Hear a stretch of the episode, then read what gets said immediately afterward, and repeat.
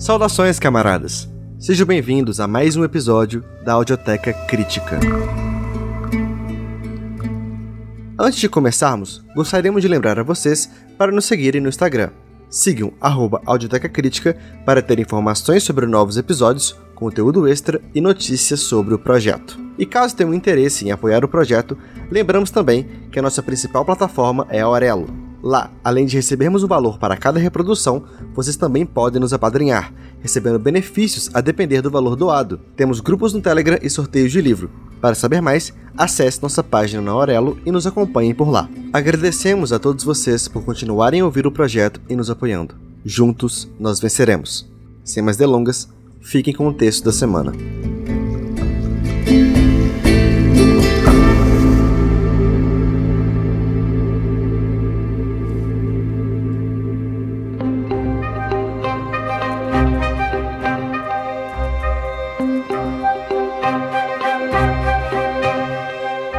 Texto a seguir foi dividido em três partes. Essa é a terceira e a última parte.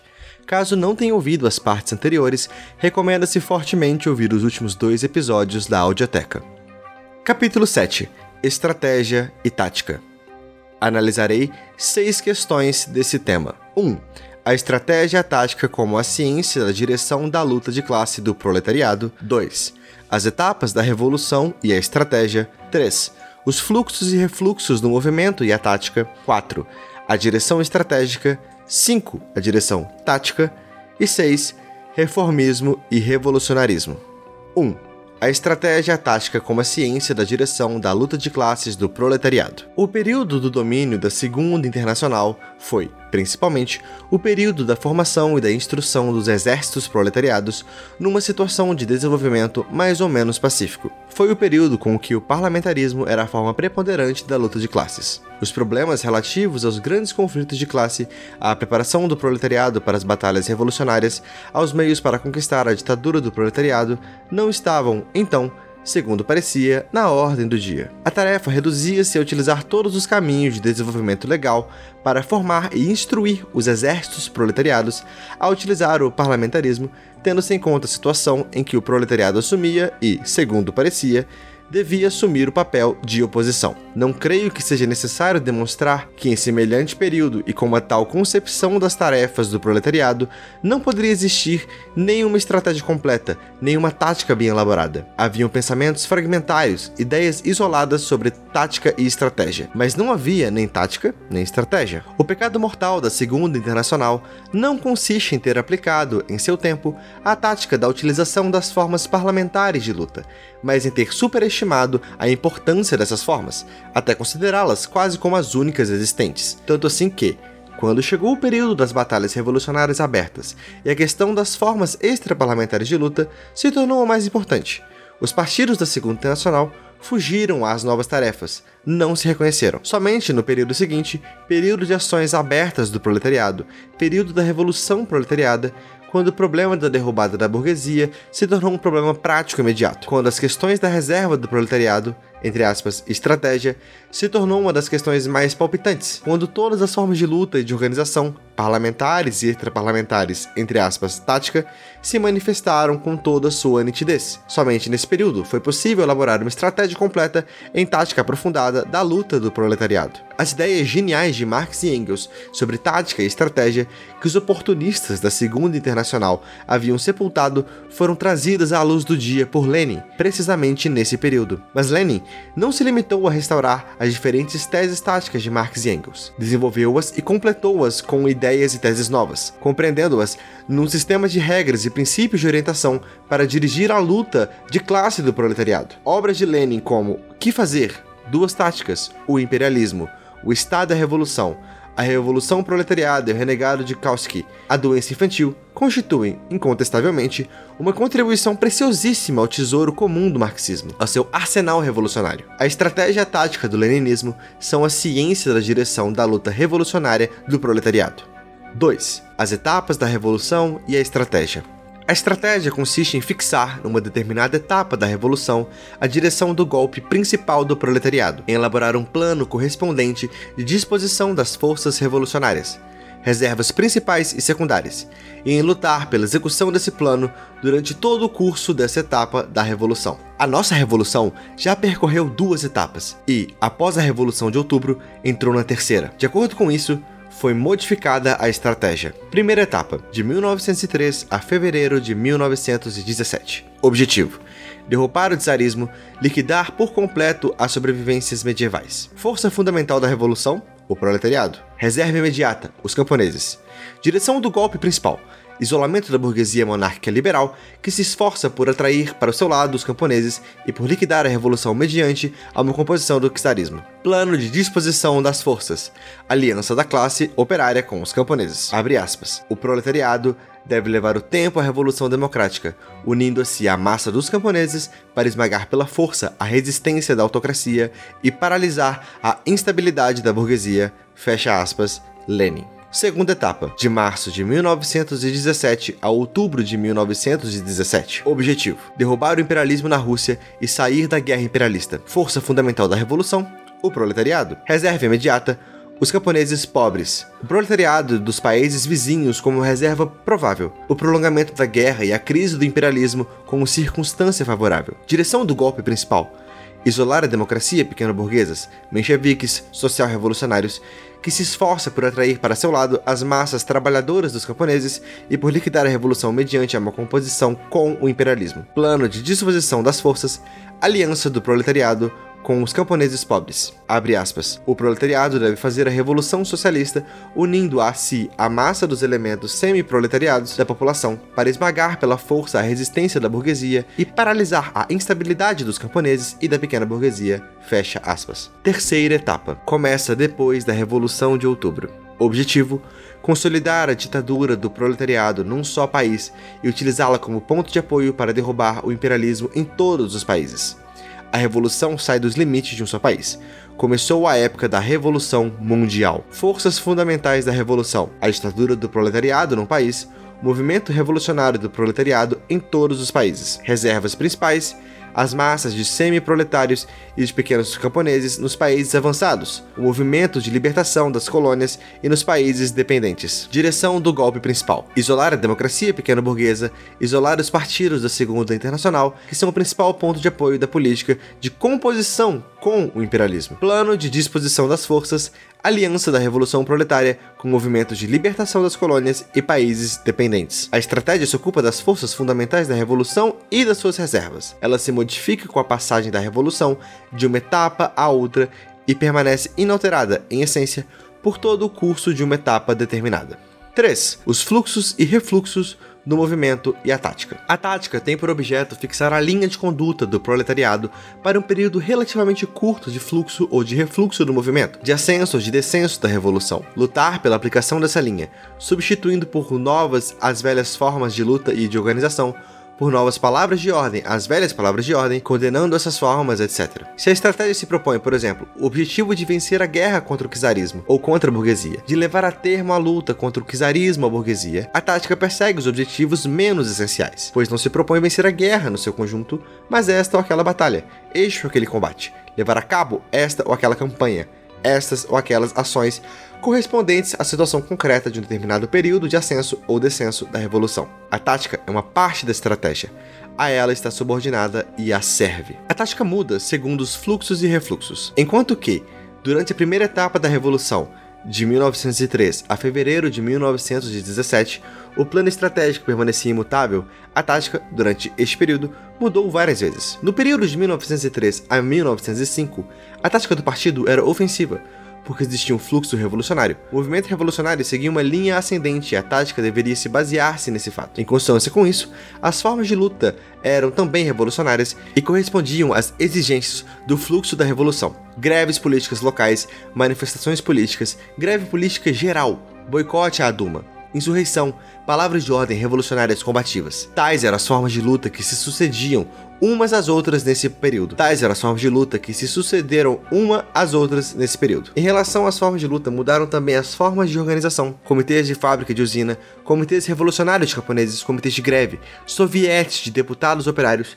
Partido Operário, mais ou menos legal. Tais eram as formas de organização nesse período. No período de 1907 a 1912, o partido foi obrigado a passar a uma tática de retirada, pois nós achávamos diante de um descenso do movimento revolucionário, de um refluxo da revolução, e a tática não podia deixar de levar em conta esse fato. Em relação com isto, mudaram tanto as formas de luta quanto as formas de organização. Ao invés do boicote à Duma, participaram na Duma. Ao invés de ações revolucionárias abertas, extraparlamentares, discurso e trabalho na Duma. Ao invés de greves gerais políticas, greves econômicas parciais, ou simplesmente calma. É claro que o partido devia, nesse período, passar à atividade clandestina, enquanto as organizações revolucionárias de massa eram substituídas por organizações legais, culturais, educativas, cooperativas, de ajuda mútua, etc. O mesmo se deve dizer da segunda e da terceira etapa da revolução, no curso das quais a tática mudou dezenas de vezes, enquanto os planos estratégicos continuavam imutáveis. A tática se ocupa das formas de luta e das formas de organização do proletariado, da sua substituição, da sua coordenação. Numa determinada etapa da revolução, a tática pode mudar várias vezes, segundo os fluxos e refluxos, o ascenso ou descenso da revolução. 4. A direção estratégica. As reservas da revolução podem ser diretas a. Os camponeses e, em geral, as camadas intermediárias da população do próprio país.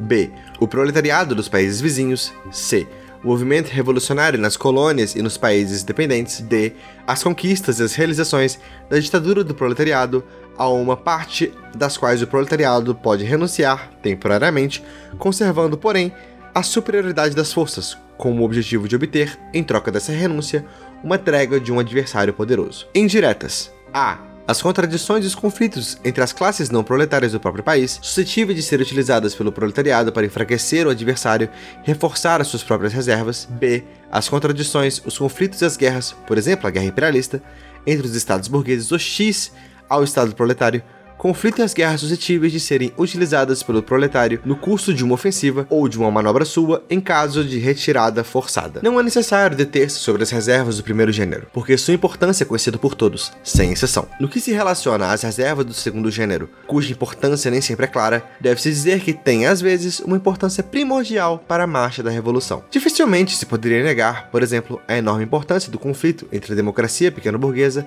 os sociais revolucionários e a burguesia monarco-liberal, os democratas constitucionalistas, durante a Primeira Revolução e depois dela, conflito que, sem dúvida, contribuiu para subtrair os camponeses à influência da pequena burguesia. E ainda menos razões para negar a enorme importância que teve a guerra de morte entre os grupos fundamentais dos imperialistas no período da Revolução de Outubro, quando os imperialistas, ocupados em guerrear uns contra os outros, não puderam concentrar suas forças no jovem poder soviético. E o proletariado, justamente por isso, pôde dedicar-se seriamente à organização de suas forças e à consolidação do seu poder e preparar o esmagamento de Kolchak e Denikin. É de supor que, hoje, quando os antagonismos entre os grupos imperialistas se aprofundam cada vez mais e uma nova guerra entre eles se torna inevitável, essa espécie de reservas terá para o proletariado uma importância cada vez maior. A missão da direção estratégica consiste em utilizar acertadamente todas essas reservas para alcançar o fim essencial da revolução numa determinada etapa do seu desenvolvimento. Em que consiste o saber utilizar acertadamente as reservas? Em observar algumas condições necessárias,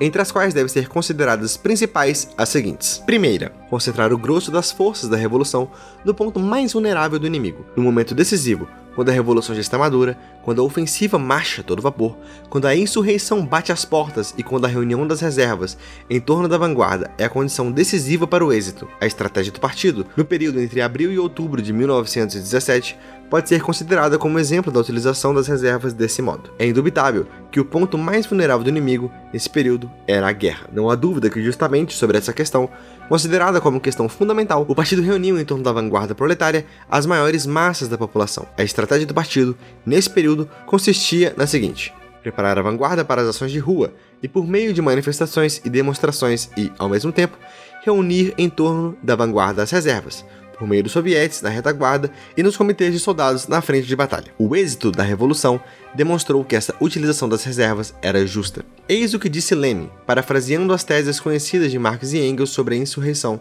a propósito dessa condição do emprego estratégico das forças da revolução. 1. Um, não brincar jamais com a insurreição, mas, uma vez iniciada, saber firmemente que é preciso ir até o fim. 2. É preciso concentrar no lugar e no momento decisivo, forças muito superiores às do inimigo, porque, em caso contrário, o inimigo melhor preparado e organizado aniquilará os insurretos. 3. Uma vez iniciada a insurreição, é necessário agir com maior decisão e passará obrigatória e incondicionalmente a ofensiva. A defensiva é a morte da insurreição armada. 4. É necessário esforçar-se para tomar o inimigo de surpresa, aproveitando o momento em que suas tropas estejam dispersas. 5. É necessário alcançar êxitos diários, ainda que sejam pequenos. E poderia dizer-se também êxitos de hora em hora se trata de só uma cidade, conservando a todo custo a superioridade moral. Fecha aspas. Segunda, escolha do momento do golpe decisivo, no momento para desencadear a insurreição, que deve ser aquele em que a crise tenha alcançado o ponto culminante, quando a vanguarda estiver disposta a lutar até o fim, quando as reservas estiverem prontas para apoiar a vanguarda e, no campo do inimigo, existir o máximo de confusão. Pode-se considerar completamente madura a batalha decisiva, disse Lenin se, abre aspas, todas as forças da classe que nos são OX estiverem suficientemente submersas na confusão, suficientemente divididas entre si, suficientemente enfraquecidas numa luta superior às suas forças, se 2. Os elementos intermédios, hesitantes, vacilantes, instáveis, isso é, a pequena burguesia, a democracia pequena burguesa, que se distingue da burguesia, estiverem suficientemente desmascarados diante do povo, suficientemente desacreditados em virtude da sua falência política no terreno prático. Se 3. No proletariado surgir e afirmar-se poderosamente uma tendência de massas para apoiar as ações revolucionárias mais decisivas, mais ousadas e corajosas contra a burguesia. Então, a revolução estará madura. Então, se tivermos levado na devida conta todas as condições acima enumeradas, e se tivermos escolhido com acerto o momento, a vitória estará assegurada. Fecha aspas. A insurreição de outubro pode ser considerada como um modelo dessa estratégia. Se não se leva em conta essa condição, cai-se num erro perigoso, chamada perda de ritmo, que ocorre quando o partido se atrasa em relação à marcha do movimento, ou se adianta demasiado expondo-se ao perigo de fracassar. Um exemplo dessa perda de ritmo, um exemplo do modo de como não se deve escolher o momento da insurreição, deve ser considerada a tentativa de parte dos camaradas para começar a insurreição com a prisão dos membros da Conferência Democrática em setembro de 1917, quando ainda havia estação dos sovietes, quando o front estava numa encruzilhada e as reservas ainda não estavam reunidas em torno da vanguarda. Terceira, aplicar firmemente a linha adotada, apesar de todas as dificuldades e complicações que possam surgir no caminho que conduz ao objetivo, para que a vanguarda não perca de vista o objetivo essencial da luta e para que não desperte as massas enquanto marcham em direção desse objetivo, enquanto se esforçam para reunir-se em torno da vanguarda. Se não se leva em conta essa condição, cai-se um grave erro, bem conhecido dos marinheiros pelo nome de perda da rota. Um exemplo dessa perda da rota deve ser considerada a errônea posição do nosso partido, imediatamente após a Conferência Democrática, quando decidiu-se participar do antiparlamento. Era como se o partido tivesse esquecido, daquele momento, que o antiparlamento era uma tentativa da burguesia de desviar o país dos caminhos dos sovietes para o caminho do parlamentarismo burguês e de que a revolução no partido, numa instituição desse gênero, poderia confundir todas as cartas e desviar do seu caminho os operários e os camponeses, que travavam uma luta revolucionária sobre a palavra de ordem de, abre aspas, todo o poder aos sovietes, fecha aspas. Esse erro foi corrigido com a saída dos bolcheviques dos anti-parlamento. Quarta, saber manobrar com as reservas de modo a poder efetuar uma retirada em boa ordem, quando o inimigo é forte, quando a retirada é inevitável, quando é visivelmente prejudicial aceitar a batalha que o seu inimigo quer impor e quando a retirada, em virtude da correlação das forças existentes, é para a vanguarda o único meio de esquivar seu golpe e de se conservar as reservas ao seu lado. Como disse Lenin, aspas, os partidos revolucionários devem completar a sua instrução, aprender a avançar. Agora, precisam compreender a necessidade de completar essa ciência com a de saber retirar-se acertadamente. É preciso compreender e a classe revolucionária aprende a compreendê-la pela sua própria amarga experiência, que não se pode triunfar sem aprender a lançar a ofensiva e a efetuar a retirada com acerto. Fecha aspas. O objetivo dessa estratégia consiste em ganhar tempo, desmoralizar o adversário e acumular forças para passar em seguida à ofensiva. Pode considerar o modelo dessa estratégia a conclusão de paz de Brest-Litovsk, que permitiu ao partido ganhar tempo e explorar os conflitos no campo do imperialismo, desmoralizar as forças do adversário, manter os laços com os camponeses e acumular forças para preparar a ofensiva contra Kolchak e Denikin. Abre aspas novamente para Lenin, concluindo a paz em separado, desembaraçamos-nos o máximo possível no momento atual dois grupos imperialistas adversários, aproveitando-nos da sua hostilidade e da sua guerra, que os impedia de ser, porém, de acordo contra nós, assim conseguimos ter as mãos livres durante certo tempo para prosseguir e consolidar a Revolução Socialista. Agora, até o último dos imbecis compreende que a paz de Brest-Litov foi uma concessão que aumentou as nossas forças e fracionou as do imperialismo internacional. Fecha aspas.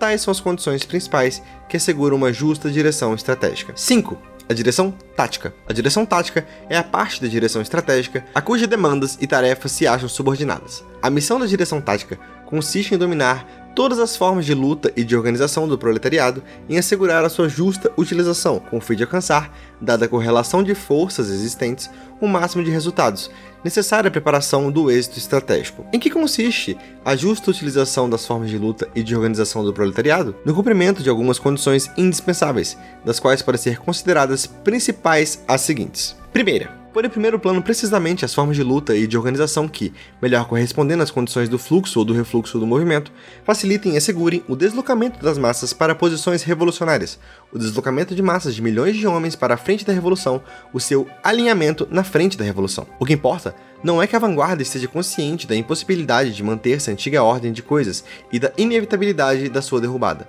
O que importa é que as massas, massas de milhões de homens, compreendam essa necessidade e se mostrem prontas a apoiar a vanguarda, mas as massas só podem compreendê-lo através da própria experiência. Dar às massas de milhões de homens a possibilidade de constatar, à base de sua experiência, a inevitabilidade da derrubada do velho poder, empregar meios de luta e formas de organização que permitam às massas comprovar na base da experiência a justeza das palavras de ordens revolucionárias. Esta é a tarefa a resolver. A vanguarda se distanciaria da classe operária e a classe operária perderia o contato com as massas se, no momento oportuno, o partido não tivesse decidido a participar da Duma se não tivesse resolvido concentrar as forças no trabalho parlamentar e desenvolver a luta na base desse trabalho, a fim de permitir que as massas convencessem pela própria experiência da inutilidade da Duma, da falácia das promessas dos democratas constitucionalistas, da impossibilidade de um acordo com o czarismo, da inevitabilidade da aliança dos camponeses com a classe operária. Sem a experiência das massas no período da Duma, teria sido impossível desmascarar os democratas constitucionalistas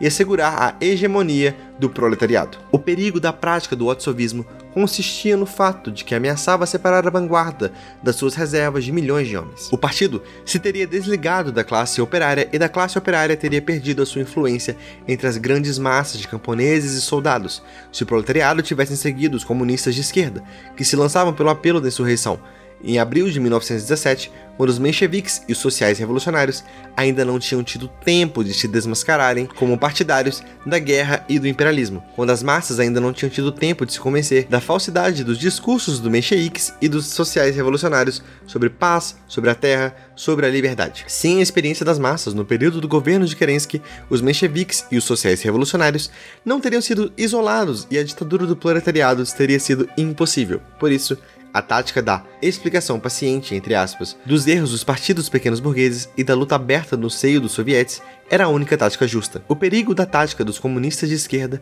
consistia-se no fato de que ameaçava transformar o partido de chefe da revolução proletária num grupo de conspiradores vazios e sem bases. Novamente uma fala de Lenin. Abre aspas. Somente com a vanguarda não se pode vencer. Lançar sozinha a vanguarda à batalha decisiva antes que toda a classe, antes que as grandes massas tenham tomado uma posição de apoio direta à vanguarda, ou, pelo menos, de benévola neutralidade para com esta, não seria só uma estupidez, mas também um crime. Mas para que efetivamente toda a classe, para que efetivamente as grandes massas de trabalhadores e dos oprimidos pelo capital cheguem a tomar esta posição, não basta somente propaganda e agitação. Para isso, torna-se necessária a experiência política das próprias massas. Tal é a lei fundamental de todas as grandes revoluções, confirmada hoje com a força e um relevo surpreendente não só pela Rússia, mas também pela Alemanha, não só pelas massas russas incultas e mesmo analfabetas, mas também pelas massas alemãs, dotadas de alto grau de cultura e entre as quais não há analfabetos, para se voltarem resolutamente para o comunismo, tiveram que verificar-se a si mesmas toda a impotência, toda a falta de caráter, toda a incapacidade, todo o servilismo diante da burguesia, toda a infâmia do governo dos paladinos da Segunda Internacional, toda a inevitabilidade da ditadura dos ultra-reacionários, Kornilov na Rússia, Kapp e companhia na Alemanha, como a única alternativa para a ditadura do proletariado. Fecha aspas. Segunda, encontrar em cada momento dado, na cadeia de acontecimentos, o elo especial, segurando-se ao qual seria possível dominar toda a cadeia e preparar as condições do êxito estratégico. Trata-se de dedicar, entre as várias tarefas que se colocam diante do partido, precisamente a tarefa imediata, cuja solução constituía o ponto central e cujo cumprimento assegure a feliz solução de todas as outras tarefas imediatas. A importância dessa tese poderia ser demonstrada com dois exemplos, um tomado do passado distante período da formação do partido, e outro um passado mais recente, período da NEP. No período da formação do partido, quando existia uma grande quantidade de círculos de organizações ainda não ligados entre si, quando os métodos artesãos de trabalho, esse espírito estreito de grupos, corroíam o partido de cima para baixo, quando a confusão ideológica era o traço característico da vida interna do partido, naquele período o elo básico da corrente, a tarefa fundamental da cadeia de tarefas que estavam diante do partido, era a criação de um jornal ilegal para toda a Rússia, a Iskra. Por quê? Porque somente por meio de jornal ilegal para toda a Rússia era possível, nas condições daquela época, criar um núcleo coeso do partido, capaz de reunir num todo os círculos e as organizações inumeráveis e de preparar as condições da unidade ideológica e tática para assim lançar as bases para a formação de um verdadeiro partido. No período da passagem da guerra, a edificação econômica, quando a indústria vegetava nas garras da desorganização e a agricultura sofria de falta dos produtos industriais, quando a ligação entre a indústria e o Estado e a economia camponesa se tornara a condição essencial do êxito da edificação socialista, naquele período, o elo essencial na cadeia de processos, aí tarefa fundamental entre todas as outras era o desenvolvimento do comércio. Por quê? Porque durante a NEP, a ligação da indústria com a economia camponesa não era possível, senão através do comércio. Porque durante a NEP, a produção sem escoamento era a morte da indústria porque a indústria só poderia ampliar-se mediante a extensão das vendas em consequência do fomento do comércio. Porque somente depois de desconsolidar-se no campo do comércio, somente depois de dominar o comércio, pode-se contar com a ligação da indústria com o mercado camponês e resolver com êxito as outras tarefas imediatas, com o objetivo de criar as condições para a construção das bases da economia socialista. Abre aspas novamente para Lenin. Não basta ser revolucionário do socialismo ou comunista em geral. É necessário saber encontrar a cada momento aquele elo especial da cadeia, ao qual deve agarrar-se com toda a força para dominar toda a cadeia e preparar solidamente a passagem para o elo seguinte. No presente momento, este elo é a reanimação do comércio interno, com a condição que seja bem regulado, orientado pelo Estado. O comércio, eis o elo na cadeia histórica dos acontecimentos, nas formas de transição na nossa edificação socialista nos anos de 21 e 22, ao qual é preciso agarrar-se com todas as forças. Fecha aspas. Tais são as condições principais que asseguram uma justa direção tática. 6. Reformismo e revolucionarismo. Em que a tática revolucionária se distingue da tática reformista? Alguns acham que o leninismo é contra as reformas, contra compromissos de acordo em geral. Isso é absolutamente falso. Os bolcheviques sabem melhor do que ninguém que, em certo sentido, tudo que cai na rede é peixe. Sabem que, em determinadas circunstâncias, as reformas em geral, os compromissos os acordos em particular, são necessários e úteis. Abre aspas. Fazer a guerra, disse Lenin, para derrubar a burguesia internacional guerra 100 vezes mais fácil, mais prolongada e mais complexa do que as mais encarniçadas das guerras habituais entre os estados, e de antemão renunciar a toda manobra, renunciar aos aproveitamentos dos antagonismos de interesse, mesmo temporários, entre os próprios inimigos, renunciar aos acordos e aos compromissos com possíveis aliados, mesmo temporários, pouco firmes, hesitantes, condicionais. Não é coisa sumamente ridícula? Não é como se, numa árida escalada de um monte ainda inexplorado e inacessível, se renunciasse antecipadamente a fazer, às vezes, zigue-zagues, a voltar às vezes sobre os próprios passos, a deixar o rumo tomado no início para tentar rumos diversos? Fecha aspas. Não se trata, evidentemente, das reformas ou dos compromissos e acordos entre si, mas do uso que se faz deles. Para o reformista, a reforma é tudo. O trabalho é revolucionário, ao contrário, serve apenas, por assim dizer, para lançar poeira aos olhos um dos outros. Por isso, com a tática reformista, enquanto existir o poder burguês, uma reforma se converte inevitavelmente em instrumento de reforço deste poder, em instrumento de desagregação da revolução. Para o revolucionário, ao invés disso, o essencial é o trabalho revolucionário, não a reforma. Para ele, a reforma não passa de produto acessório da revolução. Por isso, com a tática revolucionária, enquanto existir o poder burguês, uma reforma se converte naturalmente em um instrumento de desagregação desse poder é um instrumento para reforçar a revolução, é um ponto de apoio para o desenvolvimento do movimento revolucionário. O revolucionário aceita a reforma com o fim de utilizá-la como ajuda para combinar o trabalho legal com o ilegal. Cora a fim de servir-se dela como cobertura para o reforço do trabalho legal, que tem por objeto a preparação revolucionária das massas para a derrubada da burguesia. Esta é a essência da utilização revolucionária das reformas e dos acordos nas condições existentes no período do imperialismo. O reformista, ao contrário, aceita as reformas para renunciar a todo o trabalho ilegal, para sabotar a preparação das massas para a revolução, repousar à sombra de uma reforma concedida. Esta é a essência da tática reformista. Assim se apresenta o problema das reformas e dos acordos nas condições existentes no período do imperialismo. As coisas mudam, porém, depois da derrocada do imperialismo durante a ditadura do proletariado.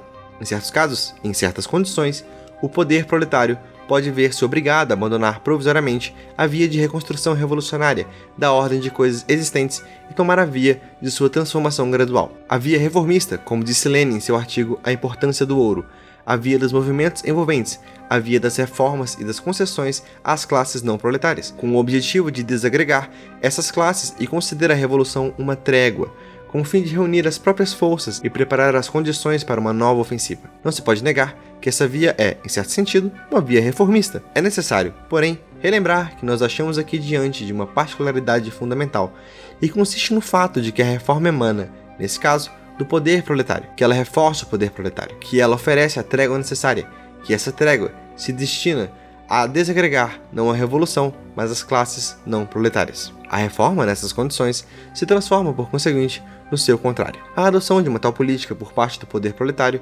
torna-se possível exclusivamente porque, no período anterior, a revolução se ampliou suficientemente e por isso deixou espaço suficiente para bater em retirada, para substituir a tática da ofensiva pela tática de uma retirada temporária, a tática dos movimentos envolventes. Se antes, portanto, sob o poder burguês, as reformas eram um produto acessório da revolução, Agora, durante a ditadura do proletariado, a origem das reformas está nas conquistas revolucionárias do proletariado, nas reservas acumuladas nas mãos do proletariado e constituídas por essas conquistas. Abre aspas para Lenin. Somente o marxismo determinou exata e justamente a relação entre as reformas e a revolução. Marx só podia ver esta relação sobre um de seus aspectos, isso é, na situação anterior a uma primeira vitória do proletariado, mais ou menos sólida, mais ou menos duradoura, mesmo num só país. Naquela situação, a base de uma justa relação entre as reformas e a revolução era esta. A reforma é um produto acessório da luta de classes revolucionária do proletariado. Depois da vitória do proletariado,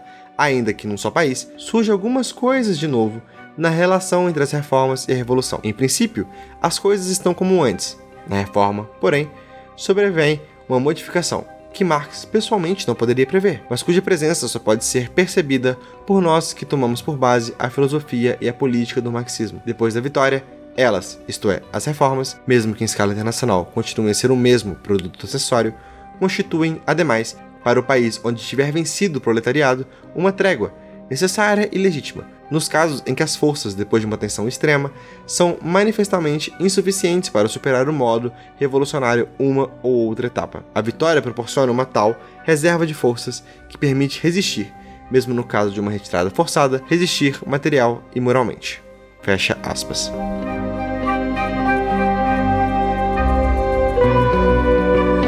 Capítulo 8 O Partido No período pré-revolucionário, no período de desenvolvimento mais ou menos pacífico, quando os partidos da Segunda Internacional eram a força dominante do movimento operário e as formas parlamentares de luta eram consideradas as principais, naquelas condições o partido não tinha, nem podia ter, a importância séria e decisiva que adquiriu em seguida, num período de grandes batalhas revolucionárias. Defendendo a Segunda Internacional dos ataques de Kiev, Kautsky disse que os partidos da Segunda Internacional são instrumentos de paz e não de guerra, que justamente por isso não estavam em condições de empreender alguma coisa de sério durante a guerra, no período de ações revolucionárias do proletariado. Isso é verdade. Mas, que significa isso? Significa que os partidos da Segunda Internacional não servem para a luta do proletariado, que não são partidos de luta do proletariado, que possam conduzir os operários à conquista do poder, mas um aparelho eleitoral, adaptado às eleições parlamentares e à luta parlamentar. Assim, se explica precisamente o fato de que, no período de predomínio dos oportunistas da Segunda Internacional e a organização política fundamental do proletariado, não era o partido, mas o grupo parlamentar. É sabido que, naquele período, o partido era na prática um apêndice, um elemento a serviço do grupo parlamentar. É desnecessário demonstrar que, em tais condições e sob orientação de tal partido, não se poderia falar sequer na preparação do proletariado para a revolução. As coisas mudaram, porém, radicalmente ao se iniciar no novo período. O novo período é o do conflito aberto de classes, é o período das ações revolucionárias do proletariado, o período da revolução proletária, o período da preparação imediata das forças para a derrocada do imperialismo, para a tomada do poder dos proletários. Esse período coloca diante do proletário tarefas novas, a reorganização de todo o trabalho do partido numa base nova, numa base revolucionária. A educação dos operários no espírito de luta revolucionária pelo poder, a preparação e mobilização das reservas, aliança com os proletários dos países vizinhos e a criação de laços sólidos com movimentos de libertação das colônias e dos países dependentes, etc, etc. Pensar que essas novas tarefas podem ser resolvidas com a força dos velhos partidos sociais-democratas, educados nas pacíficas condições do parlamentarismo, significa condenar-se irremediavelmente à desesperação, à derrota certa. Permanecer sob a direção dos velhos partidos, quando se tem sobre os ombros tarefa dessa ordem, significa ficar inteiramente desarmado. Não é preciso demonstrar que proletariado não pode ressignificar-se a tal situação. Daí a necessidade de um novo partido, de um partido combativo, de um partido revolucionário, bastante audaz para conduzir os proletários à luta do poder, bastante experiente para saber orientar-se nas complicadas condições de uma situação revolucionária e bastante ágil para evitar toda sorte de escolhas no caminho que leva ao objetivo. Sem um partido desse tipo, não se pode sequer pensar na derrubada do imperialismo, na conquista da ditadura do proletariado. Este novo partido é o Partido do Leninismo. Quais são as particularidades desse novo partido? O Partido Destacamento de Vanguarda da Classe Operária. O partido deve ser, antes de tudo, o destacamento de vanguarda da classe operária. O partido deve incorporar às suas fileiras todos os melhores elementos da classe operária a simular a sua experiência, o seu espírito revolucionário, a sua dedicação infinita à causa do proletariado. Mas, para ser efetivamente o destacamento de vanguarda, o partido precisa armar-se de uma teoria revolucionária. Deve conhecer as leis do movimento, deve conhecer as leis da revolução. Em caso contrário, não está em condições de dirigir o proletariado, arrastar consigo o proletariado. O partido não pode ser um verdadeiro partido que se limita a registrar o que a massa da classe operária sente e pensa, se vai a reboque no movimento espontâneo, se não sabe vencer a inércia e a indiferença política no movimento espontâneo, se não pode colocar-se acima dos interesses momentâneos do proletariado, se não sabe elevar as massas ao nível de interesse de classe do proletariado. O partido deve se pôr-se à frente de classe operária, deve enxergar mais longe do que a classe operária, deve arrastar consigo o proletariado e não ficar a reboque no movimento espontâneo. Os partidos da Segunda Internacional, que pregam o seguidismo, são agentes da política burguesa e condenam o proletariado ao papel de instrumentos nas mãos da burguesia. Somente um partido que se coloque no ponto de vista do destacamento de vanguarda do proletariado e que seja capaz de levar as massas aos níveis de interesse de classe do proletariado, somente um partido desse tipo é capaz de afastar a classe operária do caminho trad-unionismo e de transformá-la em força política independente. O partido é o chefe político da classe operária. Já falei das dificuldades da luta da classe operária, da complexidade das condições da luta, da estratégia e da tática, das reservas e das manobras, da ofensiva e da retirada. Essas condições não são menos complexas, e talvez sejam menos complexas do que as condições de guerra. Quem pode orientar-se nessas condições? Quem pode dar uma orientação justa a uma massa de milhões de proletários? Nenhum exército em guerra pode prescindir de um Estado maior experimentado se não quer condenar-se à derrota. Não é porventura, claro, que o proletariado, com maior razão ainda, não pode prescindir-se de tal Estado maior, se não quer ficar à mercê dos seus inimigos jurados? Mas onde encontrar esse Estado maior? Somente o Partido Revolucionário do Proletariado pode ser esse Estado maior. A classe operária, sem um partido revolucionário, é um exército sem Estado-Maior. O partido é o Estado-Maior da luta do proletariado. Mas o partido não pode ser apenas destacamento de vanguarda. Deve ser, ao mesmo tempo, um destacamento, uma parte da classe operária parte intimamente ligada a esta com todas as fibras de sua existência. A diferença entre a vanguarda e a massa restante da classe operária, entre os membros do partido e os sem partido, não se pode desaparecer enquanto não desaparecerem as classes, enquanto o proletariado engrossar as suas fileiras com elementos de outras classes enquanto a classe operária, no seu conjunto, estiver impossibilitada de elevar-se ao nível de destacamento de vanguarda. Mas o partido deixaria de ser partido se essa diferença se transformasse em ruptura. Se o partido se fechasse dentro de si mesmo e se divorciasse das massas sem partido. O partido não pode dirigir a classe se não se liga às massas sem partido, se não existem vínculos entre os partidos e as massas sem partido se essas massas não aceitam a sua direção, se o partido não desfruta entre as massas de crédito moral e político. Recentemente, foram admitidos no nosso partido 200 mil novos membros operários. É digno de nota que não ingressaram no partido por si mesmo, mas antes foram enviados pelas restantes massas e partidos, que participaram ativamente na admissão dos novos membros e sem cuja aprovação não fossem admitidos, em geral, novos membros. Esse fato mostra que as grandes massas dos operários sem partidos consideram nosso partido como seu partido, partido que lhes é próximo e querido, a cujo desenvolvimento e fortalecimento se ligam aos seus interesses vitais, a cuja direção confiam voluntariamente ao seu destino. Não é preciso demonstrar que, sem esses vínculos morais imperceptíveis que unem o partido às massas sem partido, o partido não poderia tornar, o partido não poderia tornar-se a força decisiva de sua classe.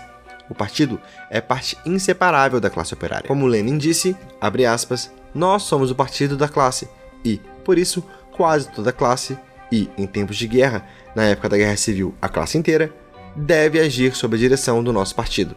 Deve manter-se conosco, partido, a mais estreita ligação possível. Mas seria manevolismo e seguidorismo pensar que, no regime capitalista, quase toda ou toda a classe poderia um dia alcançar um grau de consciência e de atividade do seu destacamento de vanguarda, do seu Partido Social-Democrata. Nenhum social-democrata sensato jamais pôs em dúvida que, sob o regime capitalista, nem mesmo a organização sindical por mais rudimentar e acessível à consciência das camadas atrasadas, está em condições de abranger quase toda ou toda a classe operária. Esquecer a diferença que existe entre o destacamento de vanguarda e todas as massas que gravitam em torno dele, esquecer o dever constante do, do de, esquecer o dever constante do destacamento de vanguarda de elevar camadas cada vez mais amplas a esse nível da vanguarda, seria enganar-se a si próprio, fechar os olhos diante da grandiosidade das nossas tarefas, restringir a essas tarefas. Fecha aspas. 2 o partido, destacamento organizado da classe operária. O partido não é apenas o destacamento de vanguarda da classe operária. Se quer realmente dirigir a luta da sua classe, deve ser, ao mesmo tempo, o destacamento organizado da mesma. No regime capitalista,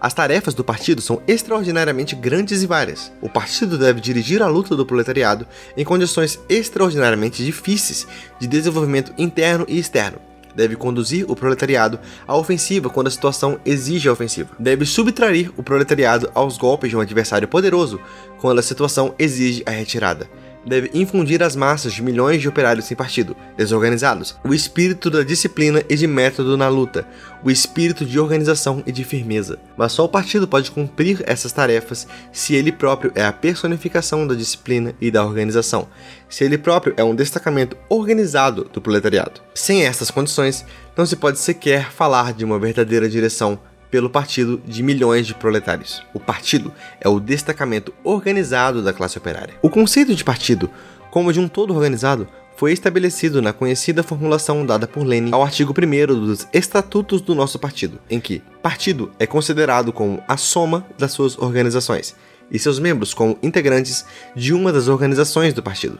Os mencheviques, que, já em 1903, se opunham a essa fórmula, propunham em um lugar dela um sistema de autoadesão do partido, um sistema da extensão do título do membro do partido a qualquer professor e estudante, a todo simpatizante e grevista, que, de modo ou de outro, apoiasse o partido, mesmo sem aderir e sem querer aderir a nenhuma das organizações do partido. É desnecessário demonstrar que esse sistema original se chegasse a prevalecer no nosso partido, teria provocado inevitavelmente uma invasão do partido pelos professores e estudantes e o teria levado a degenerar uma entidade mal definida, amorfa, desorganizada, submersa no mar de simpatizantes, que teria extinguido as fronteiras entre o partido e a classe e levado ao mau agouro a tarefa de levar as massas desorganizadas ao nível da vanguarda. Nem é preciso dizer que, com tal sistema oportunista, o nosso partido não teria podido desempenhar o seu papel de núcleo organizador da classe operária no curso da nossa revolução. Segundo o ponto de vista de Martov, disse Lenin, as fronteiras do partido ficam absolutamente indeterminadas, porque todo grevista pode declarar-se membro do partido. Qual a utilidade de semelhante precisão? A grande difusão de um título. O dano que traz é dar o curso à ideia desorganizadora da confusão da classe operária com o partido. Fecha aspas. Mas o partido não é somente a soma das suas organizações. O partido é ao mesmo tempo o sistema único dessas organizações. A união formal num todo único, no qual existem órgãos de direção superiores e inferiores no qual existe uma submissão da minoria à maioria, no qual existem decisões práticas obrigatórias para todos os membros do partido. Sem essa condição, o partido não se acha em condições de ser um todo único organizado, capaz de assegurar uma direção organizada e sistemática da luta da classe operária. Aspas, Antes, disse Lenin, o nosso partido não era um todo formalmente organizado, mas apenas uma soma de grupos particulares, e, por isso, entre esses grupos não poderia existir relação alguma, além da influência ideológica. Hoje, já somos um partido organizado, e isso significa criação da autoridade e transformação do prestígio da ideia do prestígio da autoridade, submissão das instâncias inferiores do partido às instâncias superiores. Fecha aspas. o princípio da subordinação da minoria à maioria, o princípio da direção do trabalho do partido por um organismo central suscita, com frequência, ataques dos elementos instáveis, acusações de burocratismo, de formalismo, etc. Não é preciso demonstrar que, a aplicação desses princípios, o partido, como um todo único, não poderia trabalhar sistematicamente nem dirigir a luta da classe operária. No campo da organização, o leninismo é a aplicação inflexível desses princípios. Lenin chama a luta desses princípios de niilismo russo e anarquismo senhorial, que devem ser postos em ridículos e repudiados. Eis o que disse Lenin em tais elementos instáveis no seu livro Um Passo à Frente. Esse anarquismo senhorial é característico do niilista russo. A organização do partido parece-lhe uma fábrica monstruosa. A subordinação da parte ao todo e da minoria à maioria parece-lhe uma servidão. A difusão do trabalho sob a direção de um organismo central leva-o a proferir alariados tragicômicos, com a transformação dos homens em rodas e parafusos. A simples menção dos estatutos de organização do partido suscita nele um gesto de desdém e a desdenhosa observação de que poderia passar muito bem sem os estatutos. É claro, parece-me, que os clamores contra o famoso burocratismo não servem senão para mascarar o descontentamento diante da composição dos organismos centrais. Não são senão folha de parreira. És um burocrata, porque foste designado pelo Congresso sem o meu consentimento e contra ele. És um formalista, porque te apoias nas decisões formais do Congresso e não no meu consentimento. Ages de modo brutal e mecânico, porque recorres à maioria mecânica do Congresso do Partido e não levas em conta o meu desejo de ser cooptado. És um autocrata, porque não queres pôr o poder nas mãos à velha tertúlia de bons compadres. Fecha aspas. O partido é o destacamento organizado da classe operária, mas o partido não é a única organização da classe operária. O proletariado tem uma série de outras organizações sem as quais não pode lutar com êxito contra o capital. Sindicatos, cooperativas, organizações de fábrica, grupos parlamentares, associações de mulheres sem partido, imprensas, organizações culturais, educativas, federação de jovens, organizações revolucionárias de combate durante as grandes batalhas revolucionárias, sovietes de deputados como forma de organização estatal, se o proletário está no poder, etc. A imensa maioria dessas organizações não são organizações de partido, e somente uma parte delas adere diretamente ao partido, ou constitui uma de suas ramificações. Todas as organizações são, em condições dadas, absolutamente necessárias à classe operária, porque sem a sua existência é impossível consolidar as posições de classe do proletariado nos diversos campos da luta, porque sem a sua existência é impossível temperar o proletariado como força chamada a substituir a ordem burguesa pela ordem socialista. Mas como organizar uma direção única com tal abundância de organizações? Que garantia há de que a existência de uma multiplicidade de organizações não tornará a direção incoerente? Poder-se-ia responder que cada uma dessas organizações exerce a sua atividade no campo que lhe é próprio e que, por conseguinte, não podem perturbar-se mutuamente. Isso, naturalmente, é certo. Mas é também certo que todas essas organizações devem trabalhar sob uma direção única, porque elas servem a uma só classe, a classe dos proletários. Pergunta-se: quem determina a linha em direção comum segundo a qual todas essas organizações devem desenvolver o seu trabalho? Qual a organização central que não só tem capacidade de elaborar essa linha comum por ter a experiência necessária, mas também a possibilidade, por ter prestígio suficiente para fazê-lo, de estimular todas essas organizações e pôr em prática essa linha, com o objetivo de realizar a unidade de direção e de excluir a possibilidade de incoerência. Essa organização é o Partido do Proletário. O partido tem todos os requisitos para esse papel, porque, em primeiro lugar, o partido é o ponto em torno do qual se reúnem os melhores elementos da classe operária, que mantém laços diretos com as organizações proletárias sem partido e que com frequência as dirigem, porque, em segundo lugar, o partido como ponto em torno do qual se reúnem os melhores elementos da classe operária, é a melhor escola para a formação de chefes da classe operária, capaz de dirigir de todas as formas de organização da sua classe, porque, em terceiro lugar, o partido, como a melhor escola de chefes da classe operária, é, pela sua experiência e prestígio, a única organização capaz de centralizar a direção da luta do proletariado e de transformar, desse modo, as organizações operárias sem partido de toda espécie em organismos auxiliares e em correias de transmissão que o ligam à classe. O partido é a forma suprema de organização de classe do proletariado. Isso não quer dizer, naturalmente, que as organizações sem partidos, os sindicatos, as cooperativas, devem ficar formalmente subordinadas às direções do partido. O que importa é que os membros do partido que integram essas organizações, nas quais exercem inconstentável influência, tomem todas as medidas de persuasão, a fim de que as organizações sem partido se aproximem do seu trabalho, o Partido do Proletário, e aceitem de bom grado a sua direção política. Por isso, disse Lenin que o partido é, abre aspas, a forma suprema de união de classe dos proletários, fecha aspas, e que sua direção política deve estender-se a todas as outras formas de organização do proletariado. Eis porque a teoria oportunista da independência e neutralidade das organizações sem partido teoria que gera os parlamentares, independentes e os jornalistas desligados do partido, os funcionários sindicais de mentalidade estreita e as cooperativas imbuídos de espírito pequeno burguês, é absolutamente incompatível com a teoria e com a prática do leninismo.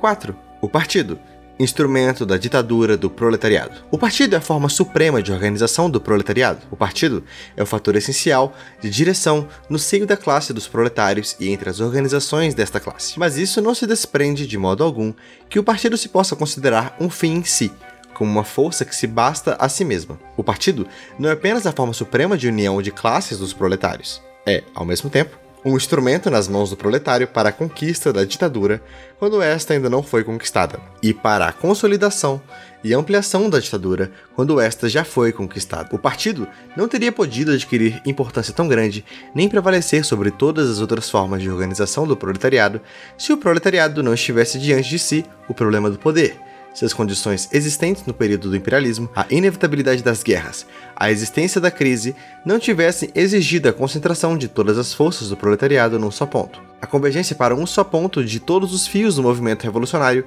com o objetivo de derrubar a burguesia e conquistar a ditadura do proletariado. O partido é necessário ao proletariado.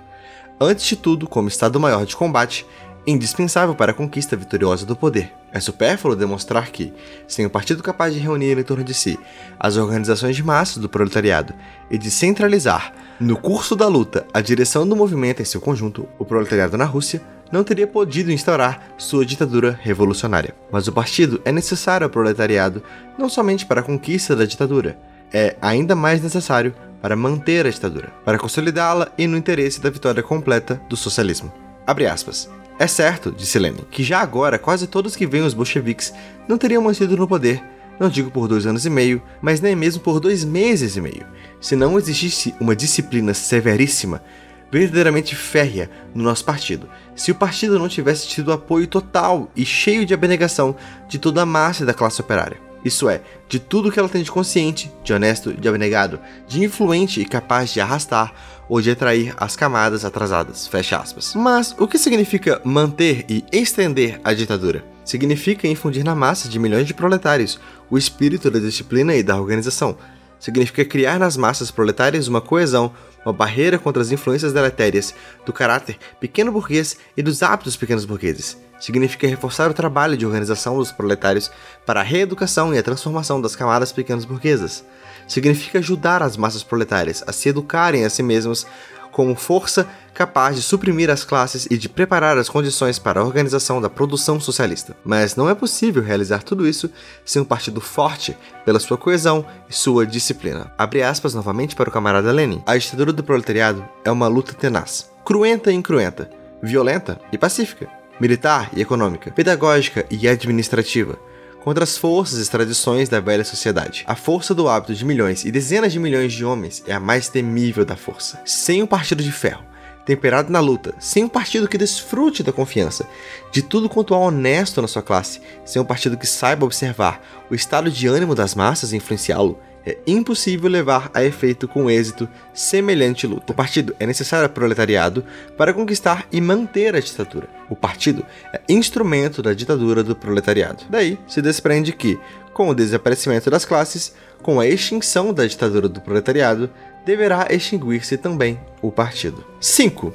O partido unidade de vontade incompatível com a existência de frações. A conquista e a manutenção da ditadura do proletariado não são possíveis sem um partido forte pela sua coesão e sua disciplina de ferro. Mas não se concebe uma disciplina férrea no partido sem uma unidade de vontade, sem uma completa e absoluta unidade de ação de todos os membros do partido. Isso não significa, naturalmente, que deste modo se exclui a possibilidade de uma luta de opiniões no seio do partido. Ao contrário, a disciplina férrea não exclui, mas pressupõe a crítica e a luta de opiniões no seio do partido. Com maior razão, não significa que a disciplina deve ser cega. Ao contrário, a disciplina férrea não exclui, mas pressupõe a subordinação consciente e voluntária, porque só uma disciplina consciente pode ser uma disciplina verdadeiramente férrea. Mas, uma vez terminada a luta de opiniões, esgotada a crítica, tomada uma decisão, a unidade de vontade e a unidade de ação de todos os membros do partido são uma condição indispensável sem a qual não se podem conceber nem um partido unido, nem uma disciplina férrea no partido. Abre aspas para Lenin. Na época atual da Guerra Civil Aguda, o Partido Comunista só poderá cumprir o seu dever se for organizado no modo mais centralizado, se no seu seio reinar uma disciplina férrea, confiante com a disciplina militar, se o centro do partido for um órgão de grande prestígio e autoridade, dotado de amplos poderes, que desfrute da confiança geral dos membros do partido. Assim está colocada a questão da disciplina do partido nas condições da luta anterior à conquista da ditadura. O mesmo se deve dizer, mas em grau ainda maior, da disciplina do partido depois da conquista da ditadura. O que enfraquece, por pouco que seja, disse Lenin, a disciplina férrea do Partido do Proletariado, sobretudo diante da ditadura do proletariado, ajuda na realidade a burguesia contra o proletariado. Não se pode deixar de concluir que a existência de frações não é compatível nem com a unidade do partido, nem com a disciplina férrea. Não é preciso demonstrar que a existência de frações leva à existência de diversos organismos centrais, que a existência desses organismos significa a inexistência de um centro comum a todo o partido. A ruptura da vontade única, o relaxamento e a desagregação da disciplina o enfraquecimento e a decomposição da ditadura. Naturalmente, os partidos da Segunda Internacional, que lutam contra a vontade do proletariado e não querem levar o proletariado ao poder, podem permitir-se um liberalismo com ar de dar liberdade às frações, porque eles, na realidade, não precisam de uma disciplina férrea, mas os partidos da Internacional Comunista, que organizam seu trabalho levando em consideração as tarefas da conquista e do fortalecimento da ditadura do proletariado, não podem aceitar nem liberalismo nem liberdade de frações. O partido é uma unidade de vontade que exclui todo o fracionismo, toda divisão no poder do partido. Daí, os esclarecimentos de Lenin sobre os, aspas, perigos do fracionamento, do ponto de vista da unidade do partido e da realização da unidade de vontade da vanguarda do proletariado como condição essencial do êxito da ditadura do proletariado. Fecha aspas. Esclarecimentos fixados na resolução especial do 10 Congresso do nosso partido,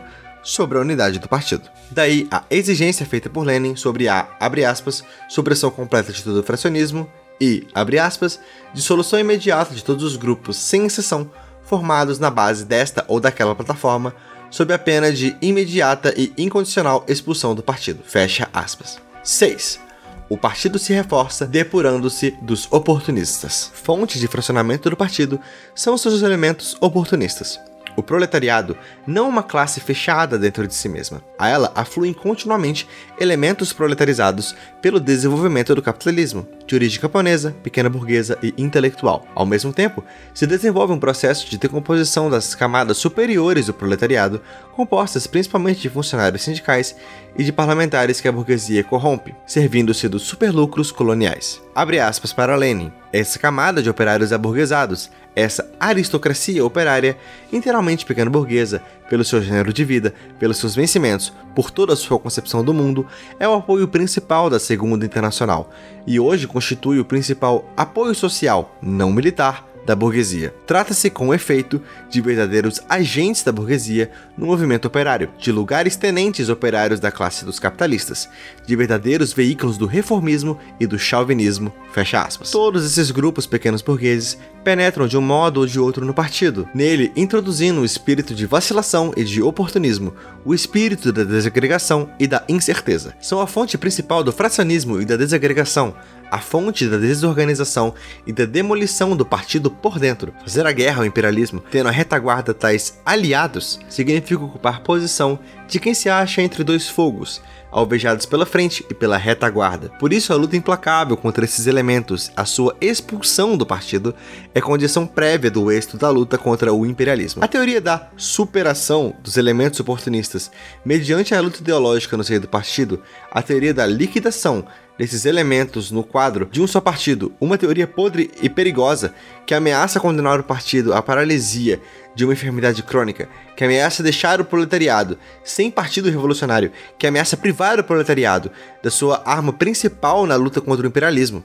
O nosso partido não teria podido tomar o caminho justo, não teria conquistado o poder e organizado a ditadura do proletariado, não teria saído vitorioso da guerra civil se tivesse nas suas fileiras os Martov e os Dam, os Potresov e os Axelrod. Se o nosso partido conseguiu criar uma unidade interna e uma coesão sem paralelos das duas fileiras, deve-se isso, sobretudo, ao fato de que soube livrar-se a tempo da podridão oportunista, soube expulsar do seio os liquidacionistas e os mencheviques. A via do desenvolvimento e da consolidação dos partidos proletários passa através da sua depuração dos elementos oportunistas e dos reformistas, dos social-imperialistas e dos social-chauvinistas, dos social-patriotas e dos social-pacifistas. O partido se reforça depurando-se dos elementos oportunistas. Abre aspas para Lenin. Tendo nas próprias fileiras os reformistas, os mencheviques, não se pode fazer triunfar a revolução proletária.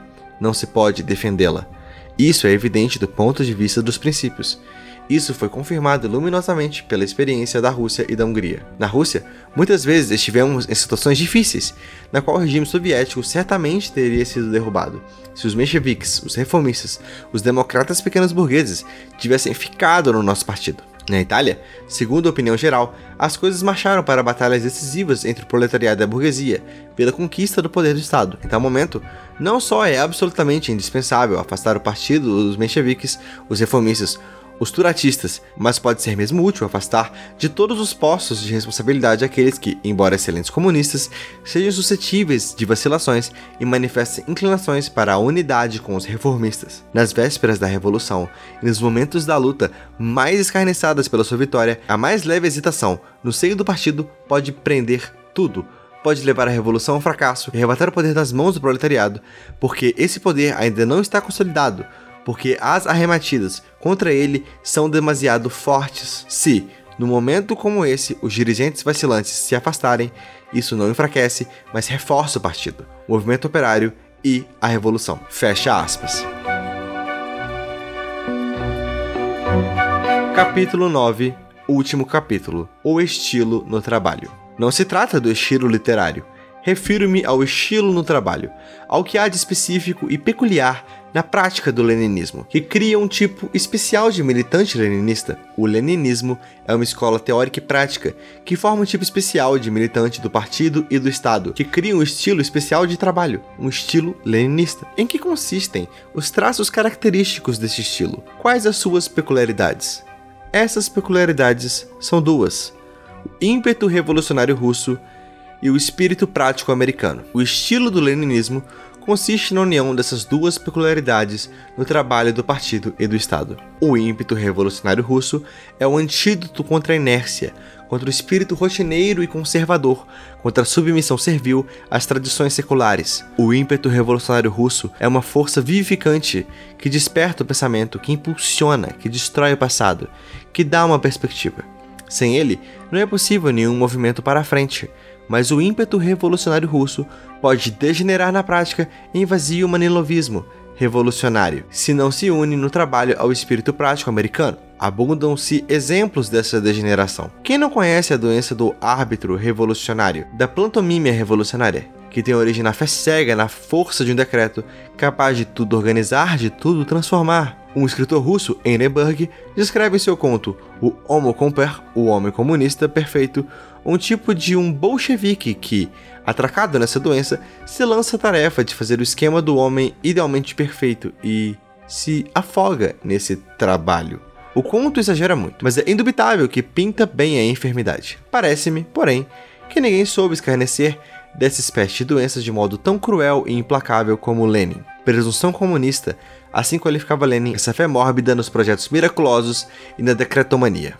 Abre aspas para Lenin. A presunção comunista significa que o indivíduo que se acha no Partido Comunista ainda não foi expulso imagina poder cumprir todas as tarefas a golpes e decretos comunistas. Fecha aspas. A tagarelice revolucionária, Lenin costumava opor coisas simples, cotidianas, sublinhando desse modo o árbitro revolucionário é o contrário ao espírito e à letra do verdadeiro leninismo. Menos frases pomposas, dizia Lenin, mais trabalho concreto, cotidiano, menos estrípido político, maior atenção aos fatos mais simples, mais vivos da edificação comunista. O espírito prático americano é, ao contrário, o antídoto ao manivolismo revolucionário e ao árbitro fantasista. O espírito prático americano é uma força intomável, que não conhece nem admite barreiras, que remove com sua tenacidade prática toda espécie de obstáculos que, uma vez iniciada a obra, por menor que seja, não pode deixá-la sem acabar. Uma força sem a qual é inconcebível um trabalho construtivo sério, mas o espírito prático americano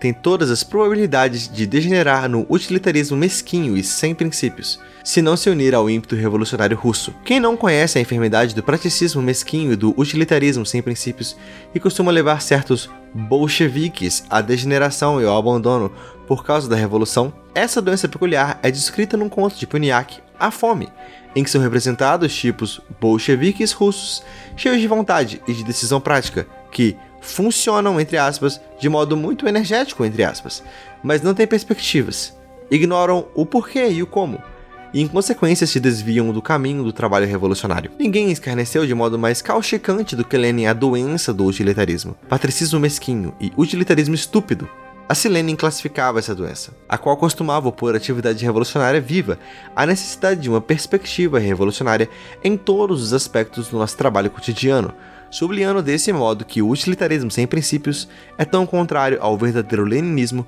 quanto ao árbitro revolucionário. União do ímpeto revolucionário russo com o espírito prático americano. Eis a essência do leninismo no trabalho do partido e do Estado. Somente esta união produz o tipo completo do militante leninista, o estilo leninismo do trabalho.